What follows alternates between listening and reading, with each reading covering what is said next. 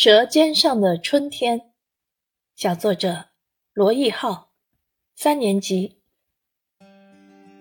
在春暖花开、万物复苏的季节里，有我最爱吃的野菜——春天第一鲜香椿。刚买回来的香椿，整整齐齐地扎成一把，像一个个可爱的小娃娃挤在一团。打开一看，一根根香椿像一个个长了分叉的手指头，都是红红的。它们相对生长着，形状像一条条柳叶鱼，叶片光滑油亮，新鲜欲滴。靠近一闻，一阵清香扑鼻而来。它有各种各样的烹饪方式，有香椿炒鸡蛋、香椿拌豆腐、炸香椿鱼。我最爱吃的就是香椿拌豆腐。只见妈妈把香椿放进开水里焯一下，它像一条变色龙。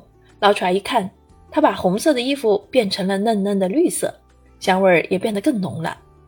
妈妈在小心翼翼地把香椿切成碎末，最后加上一盒豆腐，再加上黄色的鸡精、棕色的芝麻油和白花花的盐，搅拌均匀。豆腐在妈妈的手里眨眼之间变成了碎沫沫。就这样，一盘美味的香椿拌豆腐做好了。我用勺子迫不及待地把它送进嘴里。瞬间，这股香甜可口的味道便在我的身体里静静的流淌，让我不禁长叹一声：“啊，真好吃！美味的香椿既好吃又健康，你也快来尝尝吧，尝尝春天的味道。”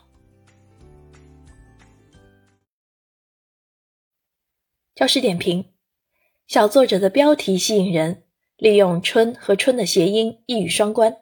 既点明了时节春天，又点明了美味香椿。小作者想象力丰富，善于发现，说它像一条变色龙，生动地写出了焯水以后颜色的变化。那句“美味在身体里流淌”也令人印象深刻。